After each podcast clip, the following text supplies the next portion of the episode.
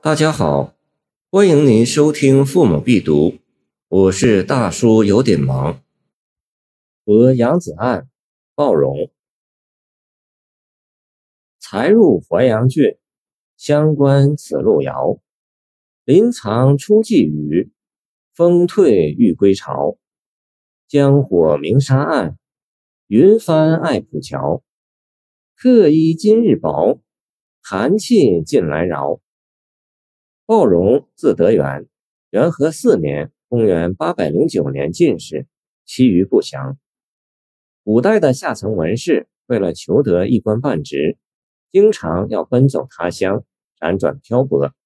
所谓“与君离别意，同是宦游人”，见惯了单寒羁旅，都是其典型写照。本诗的作者鲍荣，据元人新闻房《唐才子传》记载。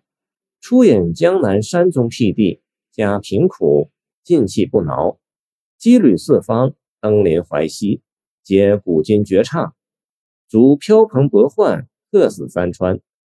这首诗就是他羁旅四方途中所作的绝唱之一。题作和扬子岸，据首联“才入维阳郡，相关此路遥”来看，作者当是离开江南僻地北上。路过扬州扬子县，夜泊金渡而写下此诗的。维阳郡即扬州，因为《尚书》与共有“淮海为扬州”的话，而在毛诗中，凡《尚书》中的“维”字都写作“维”，所以维阳就成为扬州的代称。扬子县名，属扬州。隋末杜伏威曾置戍守于此，名扬子镇。唐高宗末期废镇置县，因镇为名。地处长江与大运河之交，为南北交通枢纽。杨字后通作杨。首联是说，刚刚离开隐居之处不久，来到扬子县金渡，沿着运河北上，家乡便越来越远了。作者在诗的开头就强调这种背井离乡的感受。给全诗涂上一层凄迷低回的色调。回头看首句头的“才”字与二句尾的“遥”字，两相呼应，下得极有分量。才入维阳，就感到乡关已远，那么日后旅程中的心境如何，不就可想而知了吗？入题即抒发浓重的离情，简洁明快，惜墨如金，读者的情绪一下子就受到感染，其法高妙。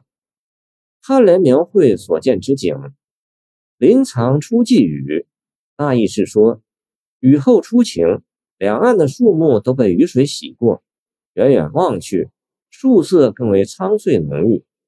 一个藏字，意蕴丰富。雨季停止，天已放晴。如果去寻找雨的踪迹，只能从树的枝叶上挂着的水珠上见出分晓，这就是所谓的初霁雨了。但诗人并不是在近处来看单棵树，而是远望一片树林，而大片树林所挂的水珠是无法分辨清的，只能看出那一团苍翠的、湿漉漉的、雾蒙蒙的大概罢了。如此可见，藏字下的极妙。风退欲归巢，大意是说，雨晴风起，风吹江面，因为下雨而新涨的潮水已经开始减退。这就形象地刻画出风吹潮涌的景观，而雨后风起又为拮据的寒气埋下伏笔。这两句所写两岸树木及江湖的景观，紧紧把握住雨季初晴的特征，意象鲜明，诗意清新。净联描写金渡的夜景，江火明沙岸，写入夜之后，周围的景物已看不清楚，只有江上的渔火闪烁浮动。照亮了江岸。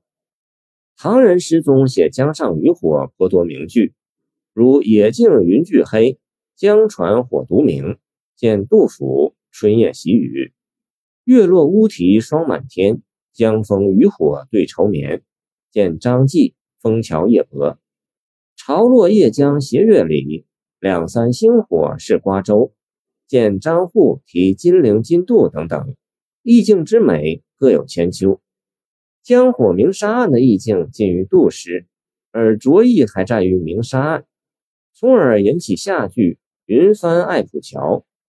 诗人借着渔火之光，突然发现近岸的桥下停泊的船只，不知从什么时候起已经密集如云。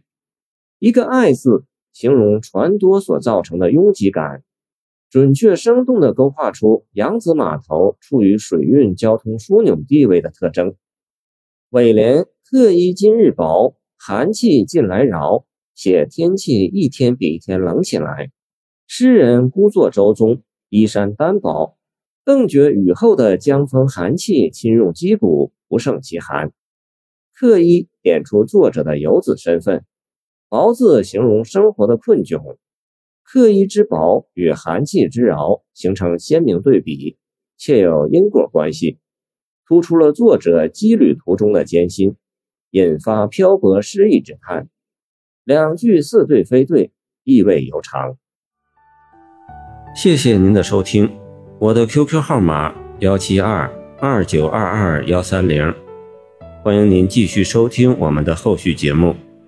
如果你喜欢我的作品，请关注我吧。